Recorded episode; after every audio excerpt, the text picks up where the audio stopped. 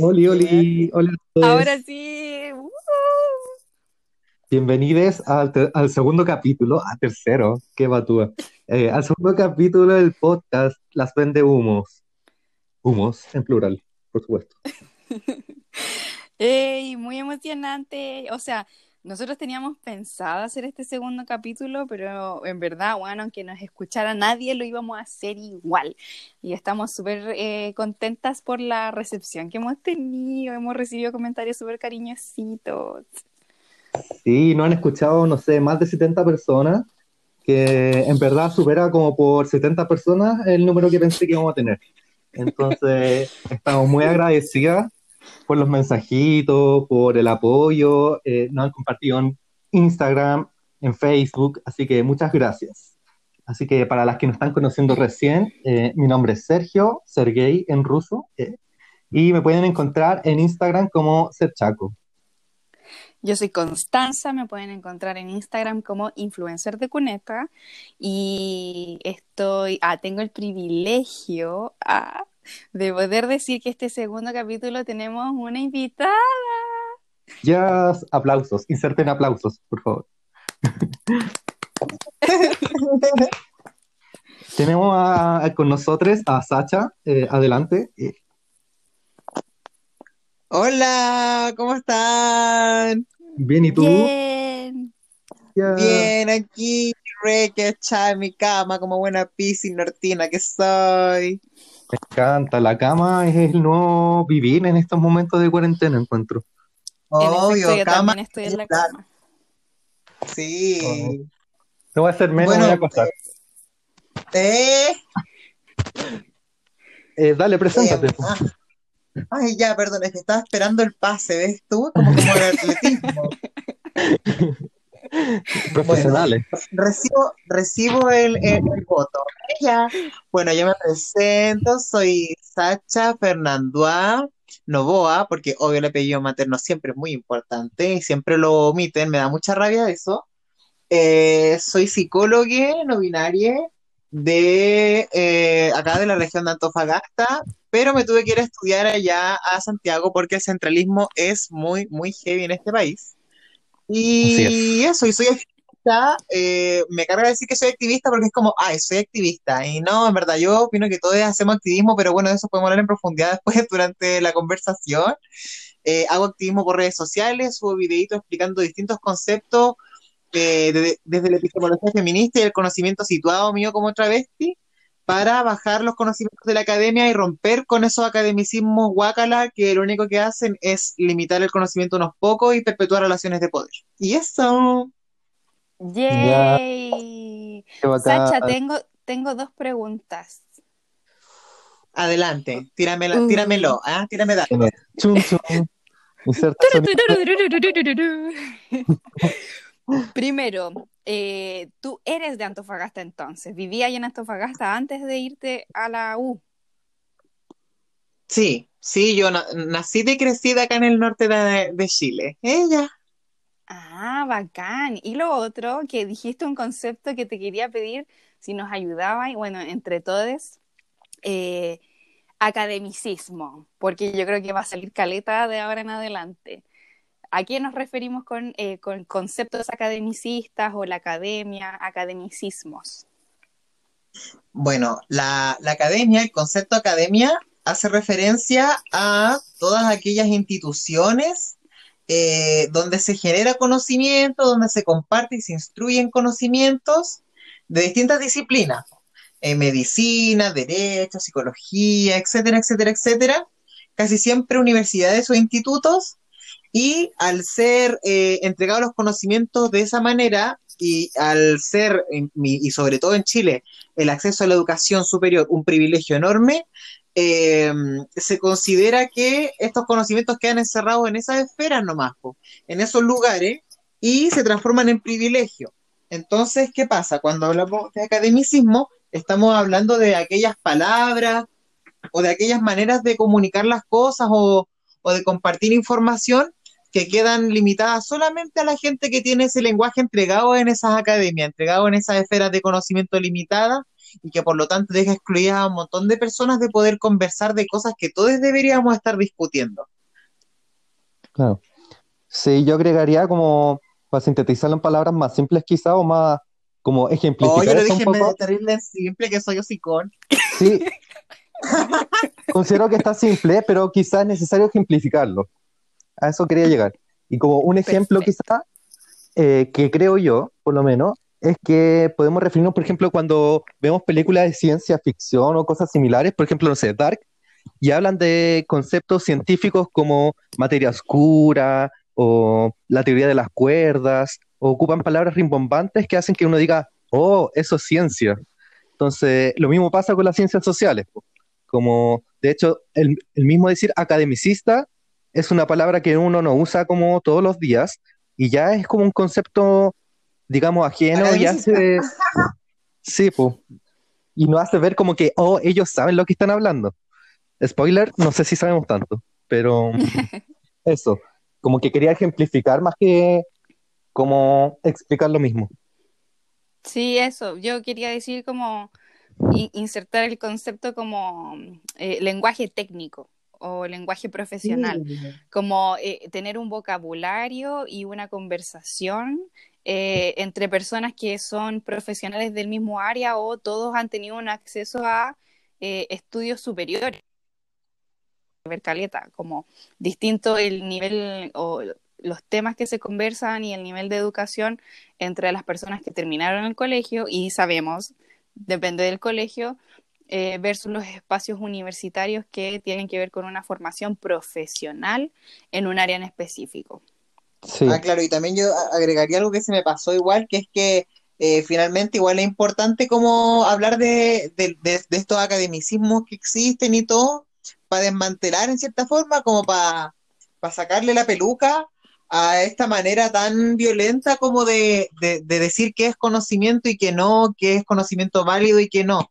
Porque muchas veces, eh, como decía, por ejemplo, Sergio recién, como que eh, hay, se usan palabras rimbombantes, se usan palabras cuáticas para definir cosas que la gente por sabiduría popular ha sabido siempre, pero que después la academia viene y se roba ese conocimiento y se lo atribuye a sí misma utilizando palabras cuáticas, pero para definir exactamente lo mismo. Y yo creo que eso es algo que pasa mucho en psicología, por lo menos. Así como que, eh, no sé, pues estábamos en clase y hablábamos de algún, de algún tema, el profe enseñaba alguna cosa y, no, y, y- era como algo que tú siempre supiste, nomás que el profe lo dijo con palabras, como con un concepto cuático, ¿cachai? Entonces era como, wow. sí. Eh, bueno, la Que uno se da antropología, color, po. sí, como- la antropología por definición es eso, como, eh, o pasa por lo menos mucho que son gente que va, trata de hablar como la gente a la que va a ver, ya sean mapuches, pobres, trabas, y, y tratan de usar sus propias palabras y decirle a las mismas trabas, mapuches o lo que sea, eh, su propia realidad. Y eso pasa caleta como en la academia en el fondo, que ocupan eh, palabras locales junto con palabras técnicas para hacerse como que saben más. Pero en el fondo hay un tema de No apropiación ahí. Sí, Sí, Exactamente. Quizás y una como- relación de poder también, como que estamos en un sistema social en donde se valora caleta el conocimiento profesional en desmedro de la, de la sabiduría popular, entonces como que tiene que llegar un economista a hablarte de economía, un cientista político a hablarte de política, como un profesional es el que tiene la verdadera palabra y al final todo lo que tenga que ver eh, las personas de la Junta de Vecinos o de organizaciones de ciudadanos o cualquier persona normal sobre su realidad eh, es un testimonio que eh, no se tiene, como que no se sopesa, no, no tiene el mismo valor que el conocimiento que puede tener un profesional, entonces se valora, se espera muy eh, paternalistamente, perdón por ocupar otra palabra compleja, pero, pero el paternalismo de la academia, ¿vos cachai? Que tiene que llegar un profesional a decirte una wea que tú sabías ya hace rato y te lo viene a decir con palabras bonitas nomás, ¿vos cachai? Con el, Oye, viene a decir las mismas weas que tú sabías y que otro weón escribió en un libro, po. Sí, po, y hay cachado que al final en todo caso me he dado cuenta de que esa weá aplica en todos lados, menos en el gobierno parece, ¿eh? porque ahí vemos puta, unos comerciales siendo ministros de, no sé, pues del medio ambiente, la Ah, otra weona, esa, la, la de Santiago, la- la- esa otra, no, me no me acuerdo cómo se llama, la polola del Piñera, que ¿La ahora es, puta, no, la otra, la otra Ah. la Pérez. Cecilia Pérez. Oye, otra ministra de- de- del deporte, pues niña, no, po. Entonces hasta po. por ahí nomás llega y como que eso, eso es un lugar neutro bajo el poder de academia. Ella, Sí, igual como Exactamente. para que no se vaya, quizás deberíamos definir qué es paternalismo. ¿Alguien se atreve?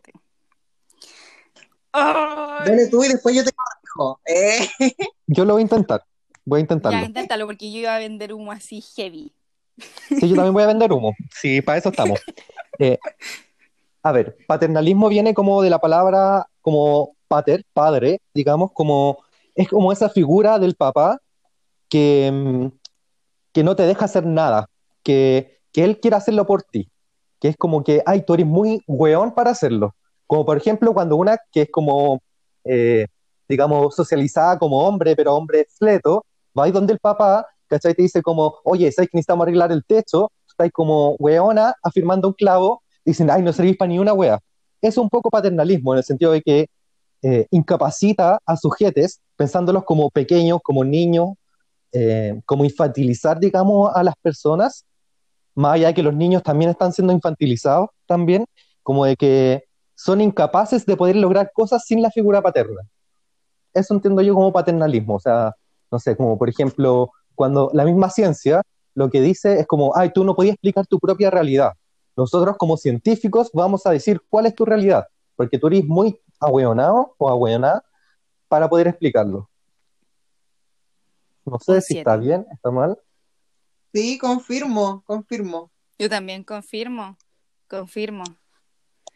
Igual como Eh, ejemplo, igual para poner, así como, por ejemplo, nos pasa mucho eso a las personas trans también, pues está este paternalismo de la medicina, la psiquiatría, la psicología, de la biología, donde nos dicen a nosotras que, no sé, pues necesitamos justificar nuestra identidad con muchos conceptos para poder, puta, al final eh, ser una weá que nosotras sabemos de que somos chicas, pues, ¿cachai? Pero tenemos que justificarnos frente a todas estas instituciones para poder, con derechos así como de la sociedad, decir, ¿sabéis que efectivamente soy trans? y necesito determinadas cosas como para poder devenir de mejor manera en, en- en mi, en mi vida, pues, para poder vacilar mi vida tranquila. Sí, igual como que la ciencia, o sea, la medicina es especialmente paternalista. O sea, uno va al médico, te trata como weón o weona todo el rato y no informa, no te enseñan, no hacen que tú seas capaz de tomar tus propias decisiones. Simplemente te dicen, no, esta weá no es así, tú no sabí, tienes que hacerme caso y listo, se acabó. Y también es súper violento porque yo he ido, he tenido problemas con, con temas como de sexualidad y sus respuestas son súper ahueonadas, como eh, es que tienes que cuidarte, ¿cachai? Y uno dice como, ¿cómo, ¿cómo me cuido? Bueno, el condón no es totalmente suficiente, pero tienes que cuidarte. Y es como, ya, pero si el condón no es suficiente, ¿qué más hago? No, es que tienes que cuidarte, ¿cachai? Y es como, weón, ¿cachai? Como, no sé, este sistema es bien como las weas, verdad. Yo creo que vamos a llegar a la misma conclusión con todas las cosas que vamos a hablar durante este podcast. Este Así sistema es como las weas, va a ser la frase cliché Este del programa. La baja de título. Yo quería decir eh, sobre el paternali- paternalismo, eh, que igual últimamente he tenido amigas que han sido madres o están en el proceso y yo he visto en ellas que o me he enfrentado a esta nueva realidad que es como de las mujeres embarazadas madres, que también, como dice Sergio, se enfrentan a un paternalismo gigantesco de parte de ginecólogos y matrones, matronas matrones, porque mm, eso, pues como que ellas igual son, muchas veces se pueden informar, sobre todo a través de los conocimientos medicinales ancestrales, eh, sobre las cosas que quieren o no respecto a la crianza de sus hijos, y llegan estas figuras médicas con toda su autoridad, con su diploma de haber pasado por la universidad, ¿cachai? A no- muchas veces no darle ni un espacio en donde eh, la madre pueda decir qué es lo que quiere respecto a la crianza o eh, cuál es el espacio en el que se puede mover como eh, esto es lo que puedes hacer, ¿cachai? Esta gama de cosas, no, como que como lo que dice Sergio, se te imponen los profesionales de la salud a decirte qué es lo que tienes que hacer, ¿cachai? Y si no te gusta, puta, te vais de mi consulta nomás, pues, ¿cachai? Eso. Así es. Qué heavy esa weá, y aparte, bueno, igual es como, yo creo que como una rama también de la violencia obstétrica. Ay, qué heavy, qué heavy, me da mucha rabia, mucha rabia. Aparte, es como, ay, qué rabia, ay, iba a decir tantas cosas, pero me dio rabia. Ah. El sentimiento de siempre, en verdad. Como que hay tantas cosas que quieren salir todo al mismo tiempo y colapsamos. Oigan, pero hablando Sí. de cosas que se cruzan, este capítulo no es sobre academicismo ni paternalismo. Aquí nosotros queríamos trabajar el concepto de interseccionalidad. Así es. Eh, antes, ¿cachai? Que ya, yo durante toda esta semana o desde que tuvimos la, re- la reunión de pauta, en verdad, para hablar sobre interseccionalidad, yo pensé como puta, ¿cómo le explica ya a una persona que no cacha nada de todas estas palabras de universitario pretencioso qué chucha es la interseccionalidad? Y pensé como, ¿sabéis qué? Igual la palabra intersección es, está como en el cotidiano de la gente, porque ¿qué es una intersección? Por ejemplo, un cruce entre calles, pues, ¿cachai? es un cruce. Entonces, en el, en el capítulo de hoy vamos a hablar sobre interseccionalidad que tiene harto que ver con el cruce, pero no de calles, sino que de, de otras cosas un poco más complejas. Sacha, te doy la palabra para que cuentes tu anécdota. Bueno, para bajar el tema, primero vamos a contar como, es como story time, ya, vamos a contar una historia y vamos a aplicarlo como, a desglosarlo para entenderlo.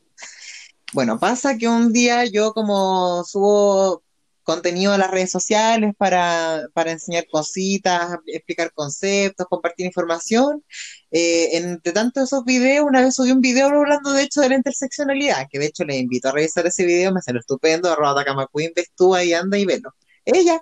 Bueno, la cosa es que eh, eso y otros videos más, eh, y un día después también con una amiga, eh, él me enseñó a maquillarme y ya, pues estábamos haciendo los maquillajes y todo, y mi mamá me dijo, que te ves bonita, ya, bueno, sácate una foto, y me, me trajo un pañuelo, me trajo unos collares, unas pulseras, eh, pa- como para complementar, porque estaba yo ordinaria, o sea, tenía la cara hechísima de Kardashian, pero tenía todo el resto, uff, así, ordinario. Entonces yo ya me puse performática y me saqué unas fotos, pues me saqué unas fotos, las subí al Instagram para hacerme la rica, porque una no es cerebro, una también es estupenda, ¿ves tú? Entonces una tiene que mostrar lo que una tiene. Entonces yo ya, pues ahí haciéndome la puca, y en eso, eh, de repente me comenta una, una persona así como, me comenta la foto, pero así como en la funa máxima, así como, oye, weona, ¿qué te creís vos que venís a usar ese turbante, weona, ridícula? Ah, no, mentira. Me dijo, ¿qué te creí? Estás faltando el respeto a mi cultura, te estás apropiando de los accesorios de mi cultura, mi cultura no es un adorno, y la weá te llenáis la boca hablando de interseccionalidad, y mira la weá que estáis haciendo, y la weá. Y yo soy Piscis, po weón, yo leí esa weá, yo me sentí como el hoyo, po.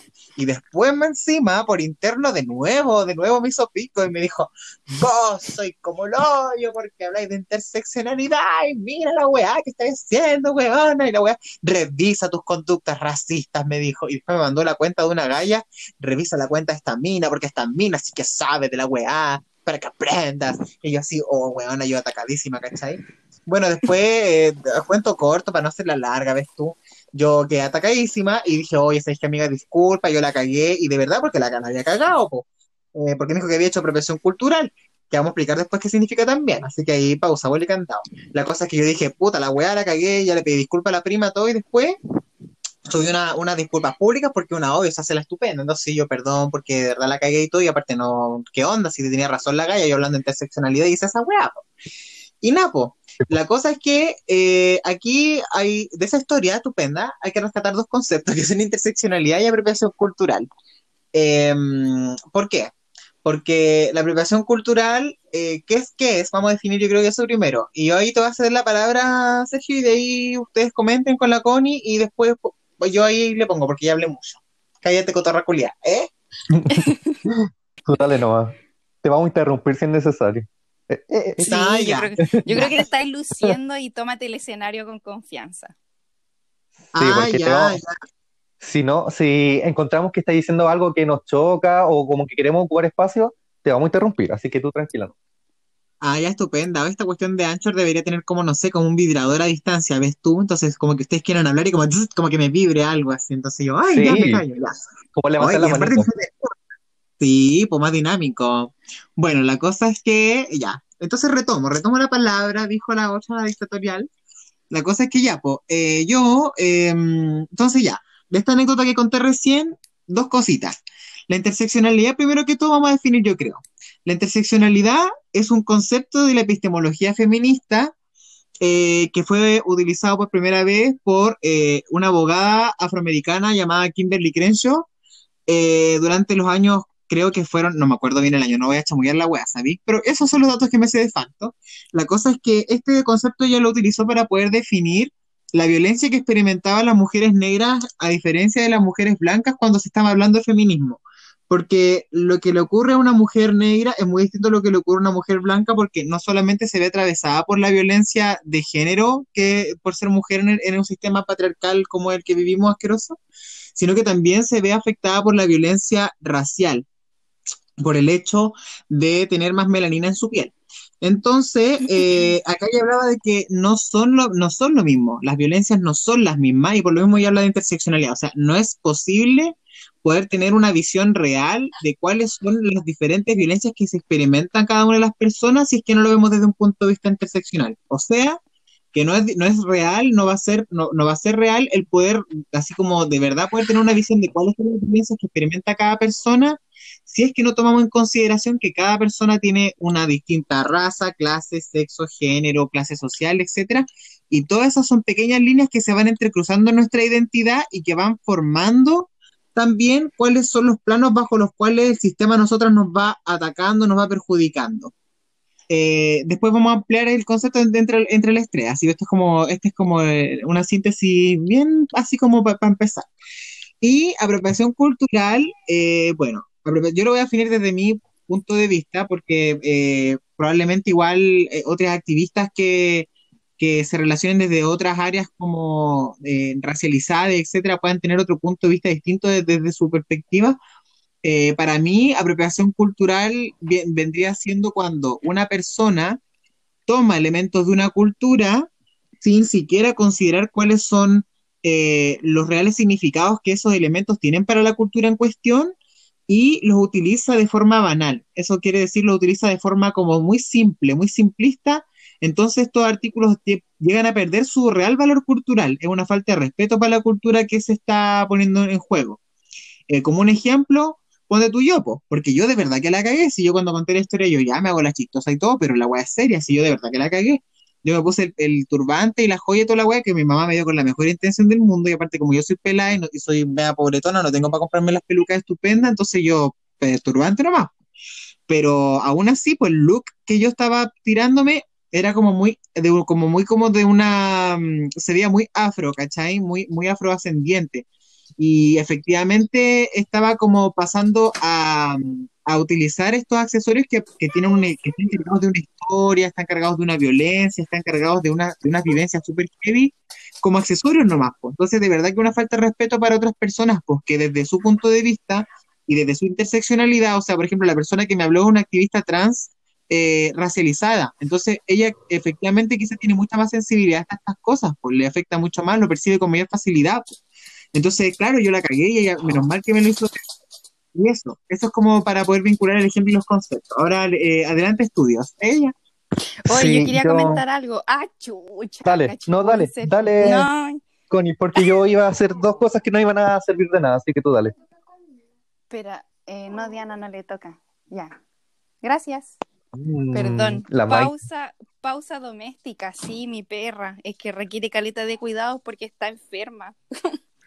Pobrecita. Eh, sí, Sacha, mi, perrita tiene dos enfermedades. Tiene epilepsia de base y, y tuvo en mayo una falla renal fulminante así paloyo. Entonces la niña Oh. requiere cuidados. Esa fue la interrupción. Sí, aquí problemas domésticos desde, desde mi realidad. Este programa en vivo. Sí, pues, todo pasando. No, si yo dije que yo estaba sentada en mi cama también, y estas cosas pasan, ¿cachai? La perra está hueveando y quieren saber si la niña llora porque tiene hambre o porque está aburrida.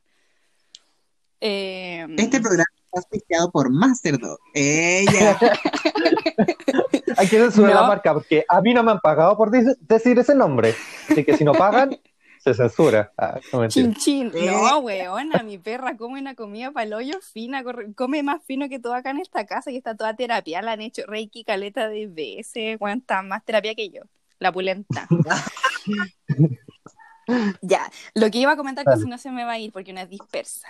Eh, que cuando escuché el primer capítulo, ah, porque ansiedad y inseguridades, eh, me di cuenta que mm, quizás no expliqué muy bien el tema de hegemonía y eh, eh, se relaciona caleta con lo que decía Sacha sobre la interseccionalidad. ¿Por qué?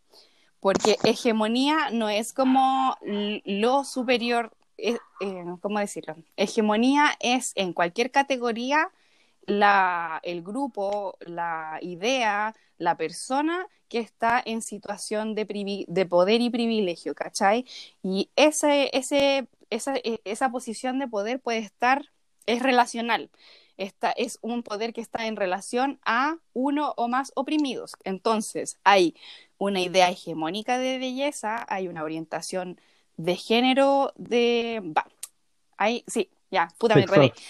Sí, hay una orientación sexual hegemónica, hay identidades de género hegemónicas, hay un sistema económico hegemónico, hay un sistema médico hegemónico. Entonces, como que para cada categoría existe eh, una, mm, eh, una variedad que está en, en situación de poder y privilegio y que puede estar oprimiendo a uno o más identidades, pues, ¿cachai? Entonces, en el caso de lo que decía Sacha sobre interseccionalidad, hay que tener en cuenta que eh, cuando tú lo explicaste, yo me imaginé una malla o una red. Eh, en donde hay eh, muchas variables cruzando, como lo que tú decías, el tema de la raza, de género, eh, la nacionalidad, un- lo urbano, lo, lo rural. Entonces, existen tantas variables simultáneamente cruzando, cruzándonos, cruzando las relaciones que tenemos entre nosotros, que al final lo que yo creo que hay que hacer es como dar un paso hacia atrás y ver el panorama general más que el problema particular por el que estáis hablando, porque tú en, el caso como que, claro, eh, tú, te, eh, tú te mandaste esta cagada, pero fue algo que se te había pasado, pues, ¿cachai? No lo hiciste así como, oh, voy a invisibilizar esta wea, porque este es al final un proceso como de aprendizaje propio y de estar constantemente pegándose la paja mental de cada wea que estáis haciendo, porque tenéis que estar pensando como, eh, hoy si publico esta wea, eh, no me voy a cagar a alguien, no voy a tener un comentario racista, clasista, eh, xenófobo, ¿cachai? Como constantemente estar evaluando Mm. si nuestras acciones o comentarios en alguna eh, arista están oprimiendo a alguien porque eh, est- estamos todos en posiciones distintas, pues nos cruzan muchas variables diferentes. Entonces, me pareció la raja la, el origen del concepto que yo no lo conocía, que sí, pues en Estados Unidos es pal hoyo el racismo. Bueno, estamos hablando de un estado que tuvo una guerra civil por eh, abolir la esclavitud, ¿cachai?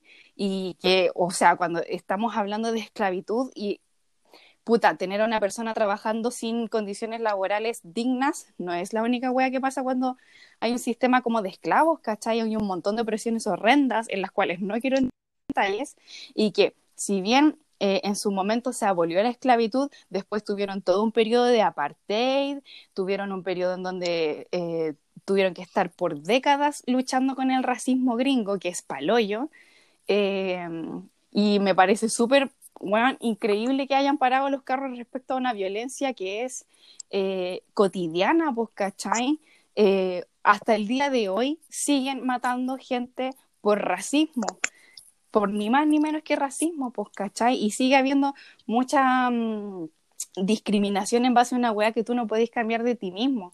Entonces, eso. Ni siquiera sé si Yo- terminé la idea, weón. Yo quiero Oye, pro- Ay, perdón. profundizar en la idea. Yo quiero profundizar un poco en la idea. eh, como, com- Antes de que- como muestre- Dale. Es que no era por, era- antes de profundizar más, es como que quería así rescatar algo de lo que dijo la Connie, que es como esto de que eh, sí, como que siento que igual que bueno que dijiste de que, por ejemplo, yo no quise ser una racista culiada como esta galla me interpretó, ¿cachai? Porque fue heavy. Entonces, y aparte igual también tienes que ver desde dónde viene la cuestión, pues, o sea, no sé, pues si la mina es un video de interseccionalidad y ahora la cagó, es obvio que la cagó, pues no es como de que ahora esté mandándose los tarros de racista, pues, ¿cachai?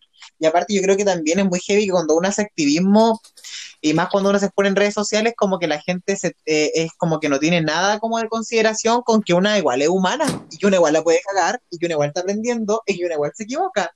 Entonces, ojo con eso también, como si bien yo agradezco la crítica de la cabra, también si es que va a escuchar en algún momento ella esto, o cualquiera de ustedes que quizás andan como en la de eh, ser crítica respecto a las cosas, porfa, eh, tratemos de construir una, un ambiente cómodo y amoroso de compartir eh, conocimiento y de corregir a los demás con mucho cariño y también siendo empáticos, comprendiendo de que estamos todos aprendiendo y, de que probablemente ustedes están corrigiendo una weá que ustedes aprendieron ayer o hace poco. Entonces, ojo con eso, ¿cachai? Eh, porque en el fondo, si no, todo esto, eh, más que educación, o más que educación en verdad, sino que más que construir conocimiento colectivo, se transforma en un yuteo, ¿cachai? Horrible. Así que eso, quería dejar eso bien ahí en claro. Ahora sí, adelante, estudio, Sergio. Sí, yo quiero decir un par de cosas. Uno, como para concretizar esto y poner como un ejemplo donde podemos aplicar como la interseccionalidad, em, sugiero a la gente ver una película que se llama The Help o Historias Cruzadas, que trata un poco como de este contexto donde ya no existe la esclavitud, sin embargo los negros, o sea, las personas llamadas negras, em, siguen siendo discriminadas, trabajando en, ciertos aspectos, digamos, del área laboral, eh, y en este caso sigue específicamente a las nanas. Entonces, en este caso, tenemos un, caso muy claro donde el género y, comillas, la raza, que también quiero decir que la raza no es un concepto que, que se aplique actualmente, porque en verdad no tiene sentido el concepto de raza de los seres humanos. Eh, quizás eso para otro podcast o para más rato. Eh, pero en, ese sentido, como uno empieza a ver la, película y puede ir viendo como todas estas sujetas, mujeres negras, van interactuando y se van relacionando con esta gente cuica. Entonces hay un tema de, eh, además de clases socioeconómicas, de aceptación, y uno puede ir viendo cada vez más como situaciones y violencias que van eh, viviendo las personas. Y por otro lado, eh, este proceso que decís tú, Sacha, y bueno, también lo mencionó la Connie, de hay que hacer un proceso en el fondo de ir haciendo consciente de, cosas que están eh, todo el rato como diciéndonos que son naturales, que son normales, pero que no lo son. Y a ese proceso le llamamos un poco lo que es la deconstrucción, en el fondo, eh, que es un concepto clave también que deberíamos como definir porque se ocupa harto como en redes sociales. Y en verdad yo nunca he leído un paper de qué trata la deconstrucción. Pero en el fondo, en la práctica, en cómo se usa en el cotidiano, tiene que ver con, con que vamos haciendo consciente todas estas cosas que son violentas con otros y con nosotros mismos para ir cambiándolas. Y ese proceso, como dice la Sacha, eh, tampoco tiene que ser como del juicio, de porque eso también es como, como nos enseñado a vivir todo el rato, ¿cachai? Como, ah, es que tú fuiste, racista y tú eres homofóbico y, todo el mundo pelea y queda la cagada y se agarran de las mechas y la gente sufre y llora y como que en verdad no tiene sentido, seguimos reproduciendo lo mismo, seguimos como apuntando con el dedo, juzgando, entonces en el fondo, claro, hay veces que hay que ser más al toque, pero también hay que eh, ser contextual, en qué situación estamos hablando, em, qué tan grave es la falta, si es que se quiere llamar falta, o qué tan grave es como eh, el hecho de violencia que se está ejerciendo. En el fondo, y qué grado de reacción vamos a tener. Como no es lo mismo como, no sé, si alguien dice como, ay, eh, no sé, no se me ocurre ningún ejemplo ahora en verdad, pero, pero yo creo que hay que evaluar bien cada situación. Claro, como ejemplo, pues no sé, pues podría ser así como muy diferente, no sé, por ejemplo, la caga que me mandé yo, Ah, no sé, pues, weón, decirle una weá horrible a una persona porque sea negra, pues, weón, ¿cachai? Es como, son dos cosas muy distintas, o no sé, pues hacer blackface, ¿cachai? Son dos errores muy diferentes. Entonces ahí, pues ahí uno tiene que ir, ir cachando como que, claro, las dos son faltas que tienen que ver eh, con el tema de, de, de cómo una se refiere a determinada cultura o las percepciones que una tiene respecto a, a distintos elementos que va teniendo eh, un, un grupo en relación a su etnia, etcétera, pero, eh, pero tienen un, un- un principio, como un sentido totalmente distinto, pues, ¿cachai?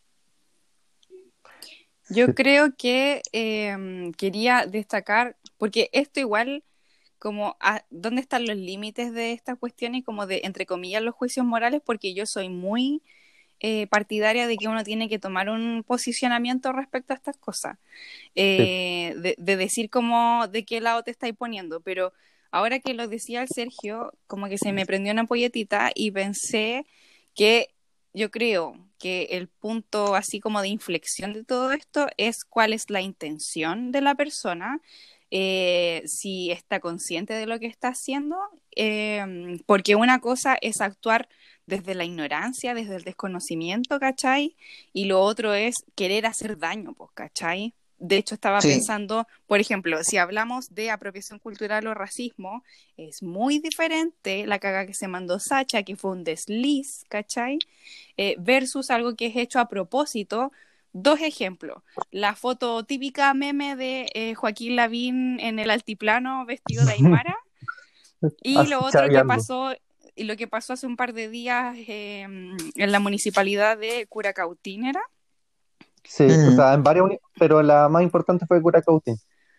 esta persecución eh, racista hacia eh, comuneros mapuche eh, fue a propósito, pues, ¿cachai? No es ni cagando algo como que hiciste desde la ignorancia.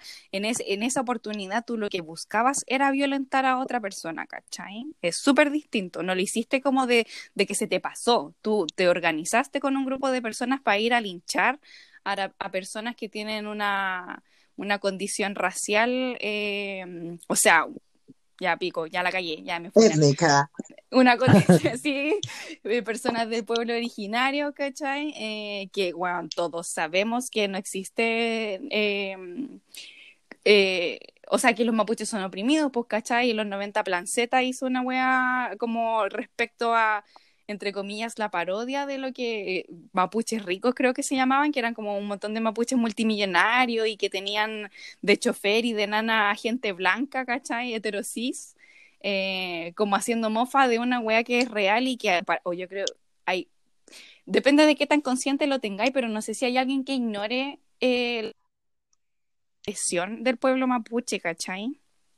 Sí, igual como que quería referirme a esto del pueblo mapuche, que también pasa de que en nuestro como interés, por ejemplo, de querer defender la causa mapuche, tendemos a hablar de lo mapuche como una cosa homogénea. Y en el fondo hay harta gente mapuche que también es violenta, en el sentido de que, por ejemplo, eh, en el audio que se filtró con la situación del fin de semana, había una persona que estaba como diciendo a los pacos si básicamente podían ir a dejar la cagada y que los pacos no hicieran nada. Eh, invito a que la gente escuche ese audio. Y en ese audio, esa persona dice, yo soy mapuche también, pero yo no soy terrorista. ¿Cachai? Y dice como que yo quiero hacer mis trámites en la municipalidad tranquilo, porque claramente eh, es más importante que pueda hacer sus trámites. Eh, en el fondo también como que hay gente que no porque sea fleta, no porque sea eh, racializada o eh, que tenga como caracteres o, sea, o, rasgos étnicos que los diferencian un poco como de la hegemonía, eh, no necesariamente van a ser como eh, santos o inocentes, no hay que paternizarlos tampoco, son agentes activos que toman decisiones y en ciertos casos pueden ser violentos con, con el resto. Totalmente. No sé, Sacha, Oye, ¿quieres sí. agregar algo? No, Yo súper quería que decir- sí. Ese otro concepto se llama discriminación positiva, que es cuando una persona pertenece a un grupo eh, como comúnmente o generalmente vulnerado por un sistema, ya sea racial, sexual, de género, etcétera.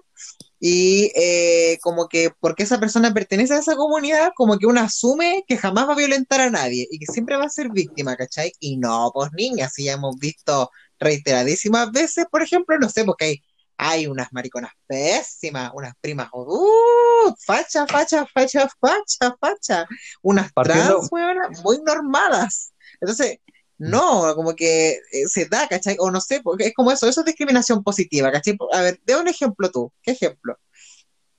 El móvil.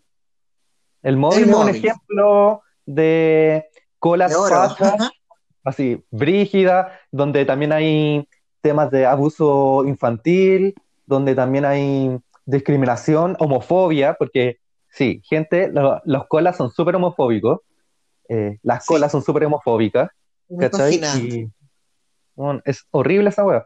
Y también otro caso de, un caso de apropiación cultural como tal, súper importante, el que realiza el Estado, porque el Estado constantemente está generando una forma en que se aprecia lo étnico siempre y cuando no moleste al Estado. Entonces se habla de lo mapuche, se ponen, no sé, eh, Piñera sale con un ponchito a recibir a gente de otros países y qué sé yo, pero bueno, están asesinando mapuches en el Gualmapu, ¿cachai? Y, y en el fondo ahí se ve que están tomando elementos de los mapuches que son bonitos, que se seleccionan y se muestran a partir de la imagen hegemónica, no desde el punto de vista indígena. Yo creo que ese también es un punto importante de la apropiación cultural, de que lo que se quiere mostrar no es un tema del otro, sino ocupar cosas de ese otro, de ese indígena, cola, lo que sea, para provecho propio, por un interés propio.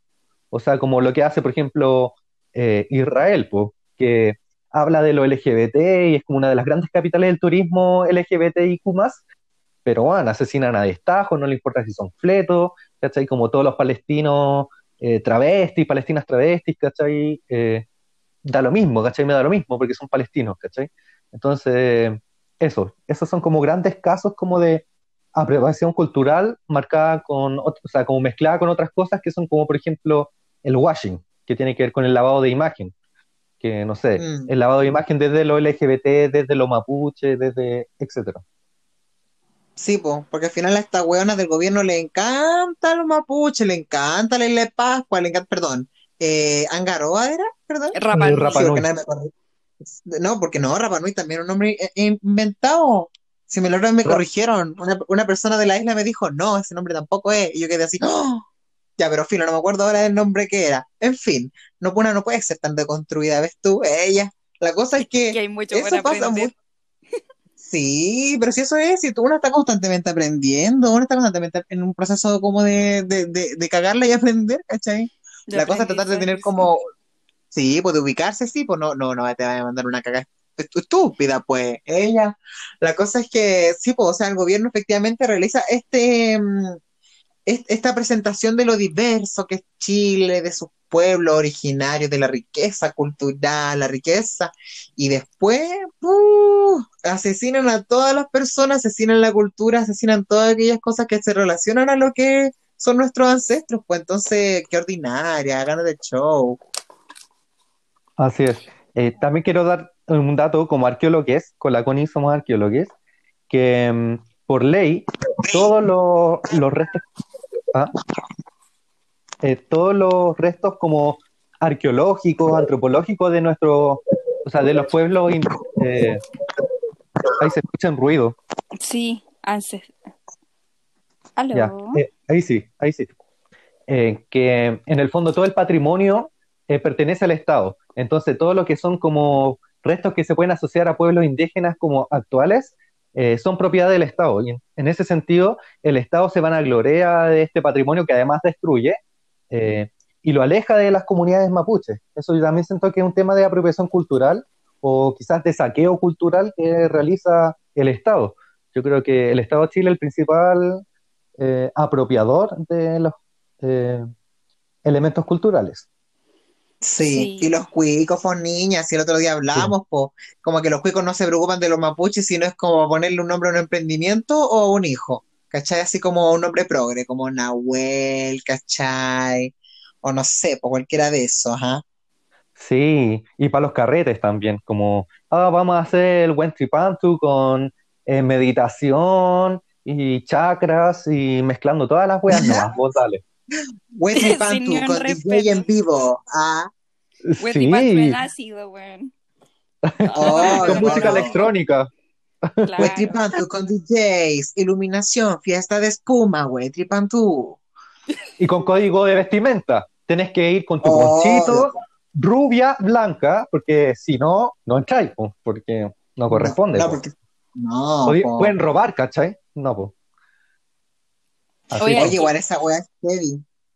¿Sabes qué? Hablando de profesión cultural, eh, me acordé de una conversación que siempre hemos tenido con mi amiga eh, en la U, y como que esta weá del hippie chic, no sé si han cachado, como esta, esta Obvio. onda muy faxo, entonces como que me da tanta rabia porque en el fondo, no sé, pues tú ves estos weones como súper hegemónicos, rubiecites, blanquites, cuiquites, eh, poniendo su, no sé, por, eh, por tu ropa como full fueron a Bolivia, se compraron todas las weas de la feria artesanal y después llegaron para acá fumando pitos súper deconstruidos.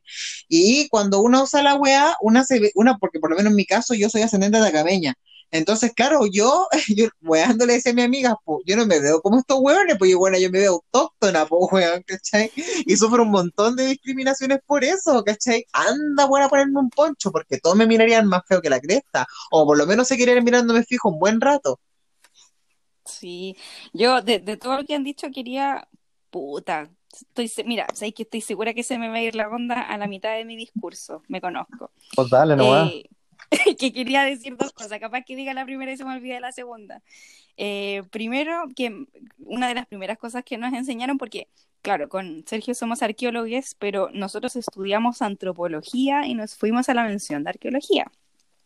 Y en antropología, me acuerdo que una de las primeras cosas que nos dijeron era que eh, el Estado en todo este proceso de colonialismo y blanqueamiento y como un lavado de los pueblos originarios para instaurar esta nueva cultura eh, europea, que yo le estaba comentando a Sergio, paréntesis, que ojalá pudiéramos hacer un capítulo entero dedicado a colonialismo. Eh, como que se fue eh, perpetuando esta idea de que los pueblos originarios fueron, ¿cachai? Que son nuestros antepasados y que llegaron los españoles y que ahora nosotros somos mestizos y tenemos que honrar esto porque son nuestros antepasados y de alguna forma ese discurso lo que hace es eh, invisibilizar que esas comunidades siguen existiendo en la actualidad, pues, ¿cachai? Y que de hecho el. Estado muy violentamente les ha negado un montón de derechos eh, y los ha violentado incluso constantemente, pues, ¿cachai? Las comunidades indígenas, no solo mapuche, ¿cachai? De, de, los, de los otros pueblos originarios que existen en este país han tenido constantemente problemas en sus territorios, sobre todo con las grandes empresas que extraen materia prima, po, minera, forestales, salmonera, ¿cachai? Eh, están, están en la actualidad teniendo esos problemas. Y lo otro, viste, ya se me olvidó lo que iba a decir. Sí, yo sabía. Igual como paréntesis, eh, quizás queda tarea para otro momento, lo podemos hablar ahora. Hay dos conceptos importantes quizás que hay- haya que definir a futuro, que uno es colonialismo y el otro el blanqueamiento. Eh, eso por un lado. Y también se me fue lo segundo que iba a decir. Eh, ah, que quería dar un ejemplo de algo, o quizás no tiene mucho que ver con lo de ahora, pero que lo encontré súper fuerte, que cuando estábamos en la U, eh, teníamos un ramo que era estadística, que era muy fome y todo el mundo lo pasaba mal, y en ese ramo, en una prueba, eh, decía como, había una pregunta en la que decía que los pueblos cahuéscar estaban extin- eh, extintos, ¿cachai? Bueno, hablar de extinción también es un tema raro, porque extinción generalmente se habla como de animales, entonces ahí también hay una discusión y qué sé yo, pero en el fondo había una compañera de nosotros que era cahuéscar, ¿cachai? Entonces quedó paloyo, pues, porque vaya a dar una prueba y es como, están muertos, ¿cachai? Como brígido igual, pues. Entonces a ese nivel ver- como de... Dale. No, eso, porque tiene harto que ver con paternalismo, pues a nuestra compañera lo que le pasó es que ella es parte de una cultura, viene del sur, del sur claramente de la, de la Patagonia, no sé, extremo sur, aquí me pilla la ignorancia, para que en la academia, ¿cachai? En la institución de la universidad venga un profesor a decirle que su cultura está extinta, pues, ¿cachai? Eso es paternalismo, eso es academicismo, ¿cachai? Y así de violento Esto es es. violencia, es violencia, qué, qué horrible, weón. La Chile, po. Funa la Universidad de. Chile. Otro ejemplo más brígido, porque este era un profe de estadística, que ya uno puede decir, quizás no cachaba. Había un profe de antropología que eh, nosotros íbamos a hacer un trabajo y una compañera de nosotros es Rapa Nui, ¿cachai? Y el profesor va y le dice como, oh, eso es muy bacán porque tú eres el objeto de estudio, ¿cachai? Y eso quizás para ustedes suene como nada, pero en verdad es súper violento, porque en el fondo están diciendo como, ah, tú eres esa cosa rara, extraña, como salvaje, que nosotros como científicos queremos estudiar. Tú estás bajo la lupa y nosotros te vamos a ver como un objeto del que queremos sacar información. ¿cachai? Y eso es súper violento porque es un antropólogo que trabaja con comunidades indígenas. Entonces, es súper violento en el fondo porque, eh, porque te desitúa como persona. Te dice como que no eres una persona, no eres un sujeto activo, sino que eres un sujeto pasivo que va a servir como insumo para algo. De hecho, a mí me ha pasado situadamente eso, me ha pasado siendo transpo. Eh, hay un montón de personas heterosis que hacen investigaciones con una, ¿cachai? Hoy te puedo hacer esta entrevista, hoy te puedo hacer esta cuestión. Y en el fondo, como, o sea, hay, han habido ocasiones y ocasiones, igual han habido ocasiones con personas bien atinadas que he participado, eh, pero igual hay otros, otras donde te preguntan unas cuestiones que tú quedas así como, no, ¿cachai? Onda, como mínimo infórmate un poco de identidad de género o algo por el estilo, porque no sé, pues te preguntan weas como, oye, ¿tú en qué momento descubriste que eres trans? ¿En qué momento? Y es como, no sé, como que yo lo encuentro súper violento porque situadamente para una, claro, o sea, ellos nos desconocen todo lo que, todo lo que supone ser trans desde su, desde su para situada, ¿cachai? Pero para una, por ejemplo, que una persona heterosis venga y te echan de esas preguntas así como así, con una liviandad de culo tan grande, es súper heavy, súper violento, ¿cachai? Y también me pasó una vez que en psiquiatría, imagínate yo ahí toda travesti, en clase, y el viejo se puso a hablar de eh, que las personas que eran trans tenían un problema con su identidad de género porque, y que esa era una enfermedad prácticamente porque habíamos tenido problemas de representación de la imagen paterna. Y yo quedé así, ¿qué? ¿Cachai? Y yo en la sala, bueno, no sabía si reír, llorar o, o comer, ¿ah? Falo yo. o comer. Oye, soy ansiosa. decir, ahora que lo relataste, también se me prendió la ampolleta respecto a otra wea, pues, relación de poder alumno-profesor, pues, weón, ¿cachai?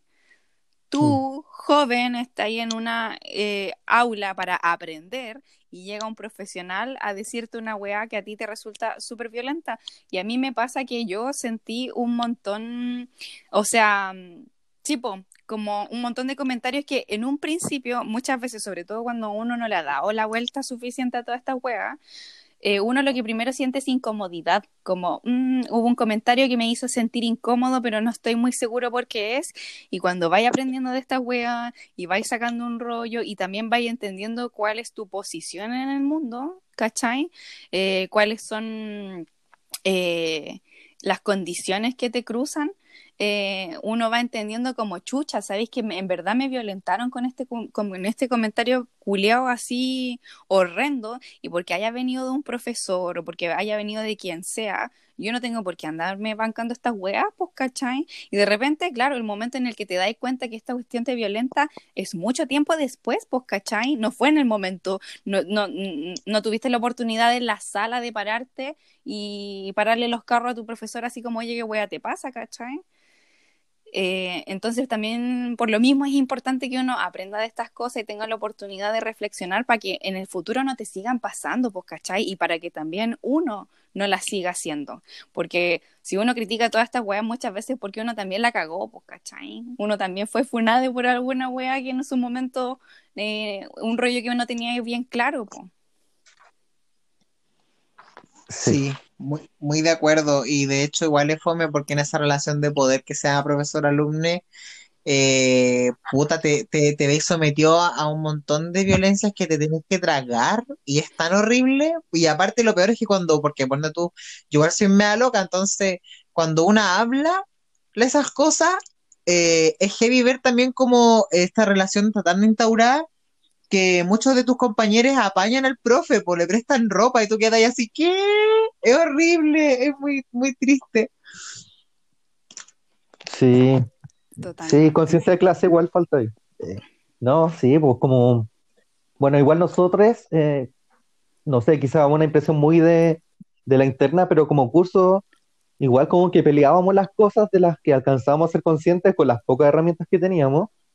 Eh, pero lo entiendo, igual pasa caleta porque en el fondo, bueno, yo no sentí que hubiera tanta gente que respaldara más al profe que a la, a la, a los compañeros o les compañeros, pero pero el tema es que también hay caleta de violencia en el sentido del academicismo, volvemos a la palabra, que varios de los compañeros como que se bancan caleta a esa wea, o compañeras, compañeras, de, de ser súper intelectual y le vas bien porque tuvieron buenos colegios, eh, entienden bien la materia y la wea, y une, que igual llega floje, porque yo era terrible floje para estudiar cuando entré a la U, eh, que no entendía ni una weá, que más encima te ponían textos de biología en inglés, es como, bueno, no sé ni de biología en español, entonces me están poniendo un texto en inglés.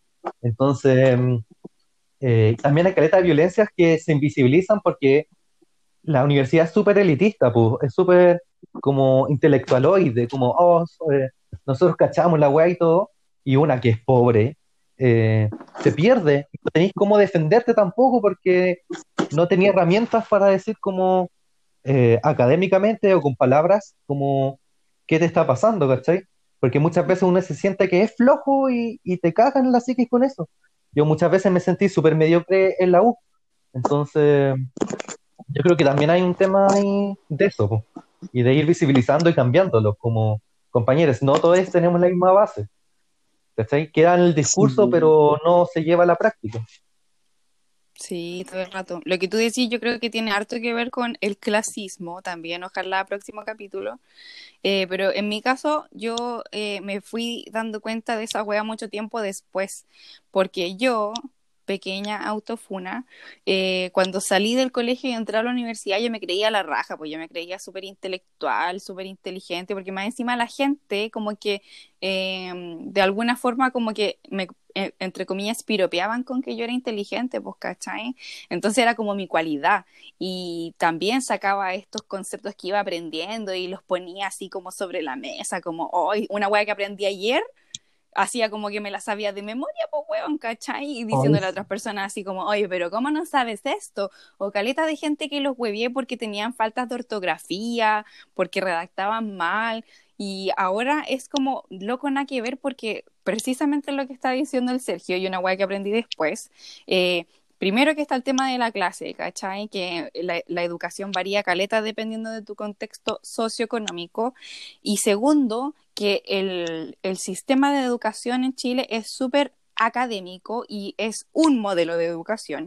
Y con el tiempo yo entendí que eh, hay personas que simplemente no están hechas para este sistema académico, ¿cachai? O simplemente no les interesa, o les puede haber pasado cualquier wea en su vida para que no hayan conocido eh, el, el, término así, o cualquier wea súper compleja, cultural y educativa, ¿cachai? Existen muchos factores que hay entre medio, y ponerte en un pedestal como para creerte intelectual y andar tratando de ignorante a los demás como si fuera algo malo, eh, Napo tiene caleta que ver con el clasismo y con comprarse ese discurso de que mientras más eh, cultural eres, ¿cachai? Mientras más eh, libros leíste y mientras más vocabulario así súper que suena bonito tienes, ¿cachai? Eres más inteligente y por lo tanto eres superior siendo que no, pues cachai, sobre todo en los contextos populares, la educación es muchísimo menor, pues, y fue una weá que yo me di cuenta mucho con mi familia, porque había caleta de ignorancia en mi familia, pues yo lo vivía al cotidiano, porque eh, estaban, mi, abuelo y mi abuela me estaban preguntando weas que para mí eran súper básicas, pues, ¿cachai? Como, eh, puta, no sé, eh, ya, aquí comentario ginecológico. Una vez mi abuela me dijo que ella se lavaba el poto con cloro, porque para ella el cloro limpiaba. Entonces, el cloro, el limpia, poto limpio, lavarse el poto con cloro. Chan. O mi abuela una vez me preguntó, oye, Connie, tú que estudiaste antropología, eh, ¿me podía explicar qué son las placas tectónicas? ¿Y qué tienen que ver con los terremotos? Y yo así onda perpleja, vos cachai? Eh, entonces con el tiempo fui entendiendo esta wea y ahora me doy cuenta y claro, yo también fui esa persona pasada caca que estaba tratando a los demás de ignorante y ahora, weón, por supuesto que no lo haría. Fue un error que cometí nomás, pues, ¿cachai? Sí, yo quiero también hacerme la culpa. Como de lo que decía Sacha adelante, como aprendimos, sobre todo en antropo, antropología es la carrera como más pasada caca de, de esa universidad mierda. Eh, y también me pasa caleta eso, como que aprendí una weá dos días antes y le estaba diciendo a mi mamá y mi papá que weón, cómo podían ser así la weá, y lo había aprendido hace dos días, como ridícula igual. Autofuna.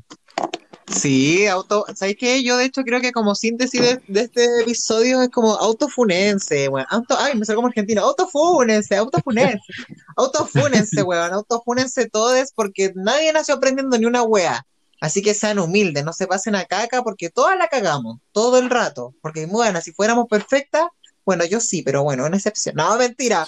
Bueno, eh, nadie es perfecto en esta vida, weón. La perfección no existe. Si la perfección existiera, weón, sería muy fome. Porque eso, de eso se trata la vida, de sombra y de luz. Tenemos que integrar las dos weas para tratar de hacer la mejor versión de nosotras mismas todos los días, ¿cachai?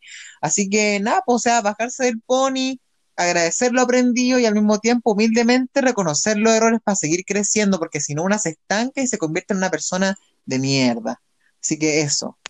Totalmente. Y compartir lo que uno aprende, pues, ¿cachai? Porque si uno lo aprendió, Sí. significa que hay harta otras personas que todavía no lo aprenden. Tal Sí, cual. también decir de que hemos hablado también de educación y la educación no es solo la, ya, la educación formal debería ser un derecho al que todos debemos acceder, pero también hay otros conocimientos que son invisibilizados y también aprender a valorar esos conocimientos, pues como todos podemos aprender de todos, eh, no necesariamente de lo académico, también nosotros que quizás estamos más del lado académico, también tenemos que eh, aprender más de otras experiencias y, y eso en el fondo, pues como hacer un diálogo entre todos y aprender juntos, si esa es la bola, no como quedarse el conocimiento para une o eh, tratar de ignorante al resto, sino como aprender, pues si todos somos ignorantes. Sí, Eso, sí. y también me parece súper importante también lo que dices tú, porque es como lo que decía al principio, o sea, muchas veces también, como dentro de este contexto academicista que nombramos, eh, se decide cuál conocimiento es más válido que el otro, po.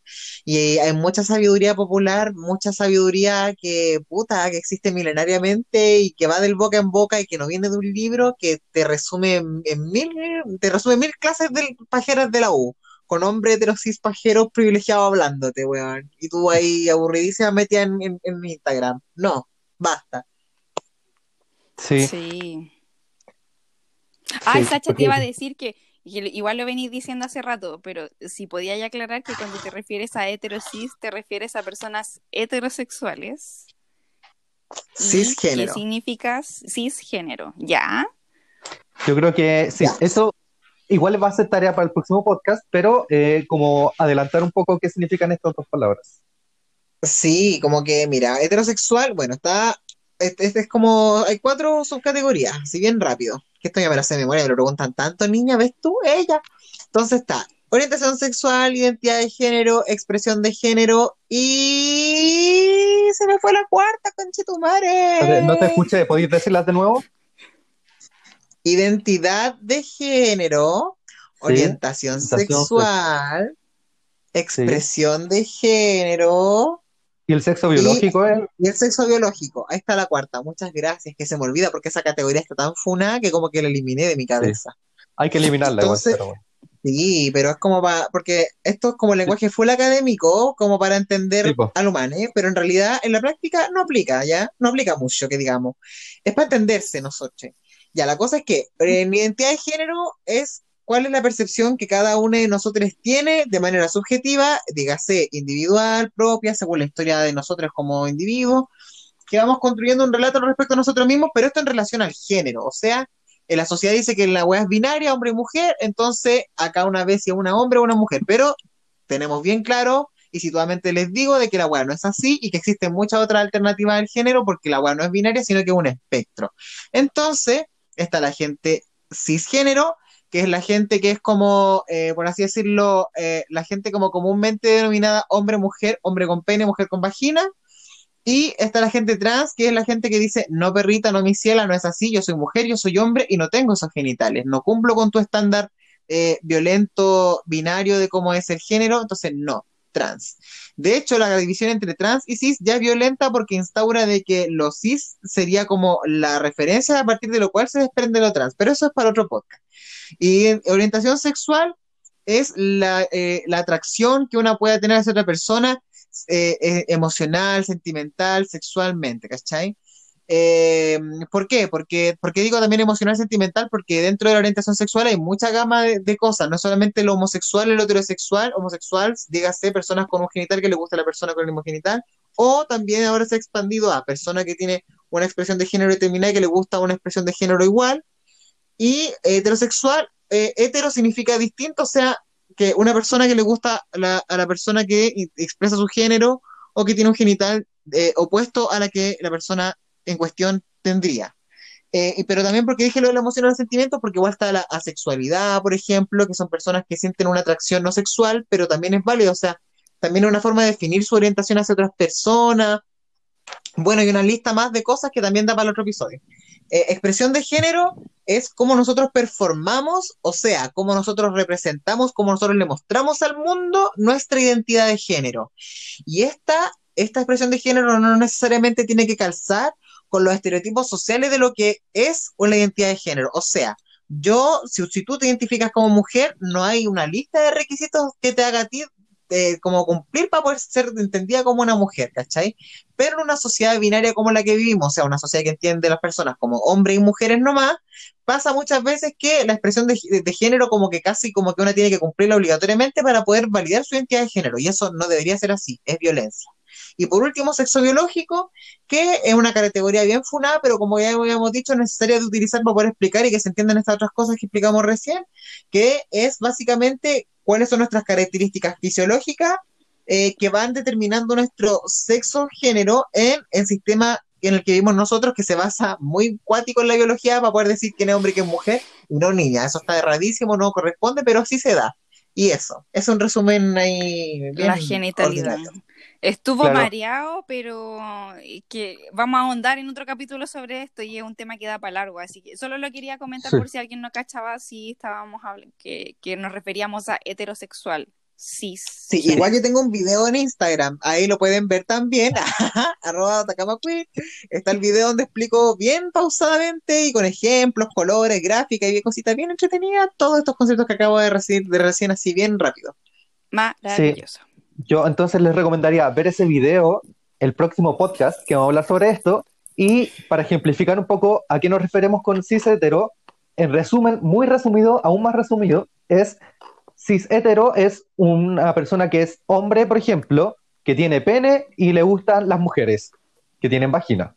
Ese es como el cis hetero tradicional. Y la mujer cis hetero tradicional es una mujer con vagina que le gustan los hombres con pene eso es como el resumen más básico y esencialista que en verdad es súper binario y, arcaico, pero en el fondo eso es lo que nos habla como hegemónicamente el sistema de que eso es lo que deberíamos ser. Y cualquier cosa que no sea eso, eh, para, eh, se crucifica en el fondo.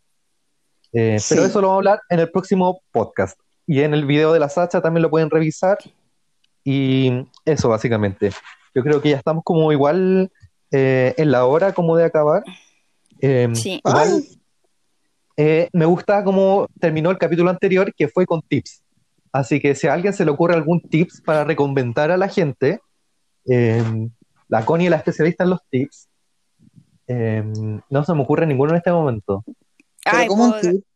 un tip? random, ya. El tip que yo voy a dar es carguen el celular sin ocuparlo, porque así te va pitiendo la batería del celular tienes que cargar el celular y dejarlo tranquilo, ojalá en modo avión o apagado si se puede, como para que la batería no esté recibiendo y descargando energía constantemente y alargar la vida de nuestros electrodomésticos. Me encanta. Yo lo estoy ocupando cargándolo, soy la pésima. Yo no he cambiado Pasa, ese sí, yo, lo intento, pero igual es difícil. Sí. Eh, yo quiero dar otro tema, o sea, otro eh, tip, que es como, si van a hacer un en vivo o una grabación de ustedes mismos, eh, la luz siempre tiene que estar atrás del celular, porque así la luz llega directo a nuestras caritas y se ven, y si las ponemos atrás nuestro, va a ser el efecto contraluz que va a hacer que no nos veamos y no se va a ver nuestras lindas caritas, sobre todo si estamos maquilladas o si estamos ocupando algún tipo de ropa especial, etcétera. Así que eso es mi me Parece yo, ay, yo le voy a dar un tip regio, porque mucha gente me pregunta por mi delineado, estupendo, ves tú cómo me lo hago, cómo me lo hago, cómo me queda tan regio. Bueno, la weá es que en verdad yo me lo hago eh, así a, la pura fe, pero cuando empecé recién me ayudó mucho ponerme scotch en, el, en, el, la comisura de los ojos seguían desde la comisura externa del ojo hasta la línea de la ceja, la donde termina la ceja, y va a quedar justo una línea así como diagonal, y ahí ustedes aplican la pintura, aplican el, el- el delineador y todo el hueveo, y les va a quedar todo regio. Después se sacan el scotch de abajo hacia arriba y les queda soñado. Maravilloso, es un tremendo Qué buen tip. Lo voy a probar. Sí, no, es bacán, Sí. es bacán. Yo nunca lo he ocupado, pero eh, he visto un montón de videos donde lo recomiendan, así que bacán. No, si lo mejor para empezar, porque unas mea huevía con las líneas, como que queda como, como que te queda una línea media curva, parece una uña cortada la weá, el delineado. No, y después con ese tip te queda regio. Sí, infalible. Maravilloso. A mí me cuesta caleta porque tengo Parkinson, como que de verdad me muevo mucho, cierro el ojo. Una vez tú me maquillaste, Sacha, igual movía todo el rato el ojo y hoy no sé cómo controlar mi cuerpo. Pero Es bueno. que Sergio, los arqueólogos tenemos pésimo pulso, man. O yo por lo menos mi pulso se fue a pique después de empezar a ir a terreno, man. Me hice cagar Ya, pero qué rico, igual- qué rico igual, por las manos tiritonas y ¡uy, qué rico! Un sello Vibra- artístico propio. Vibrador gratis. Obvio, pues hay que verle el lado positivo a las cosas, ¿ves tú?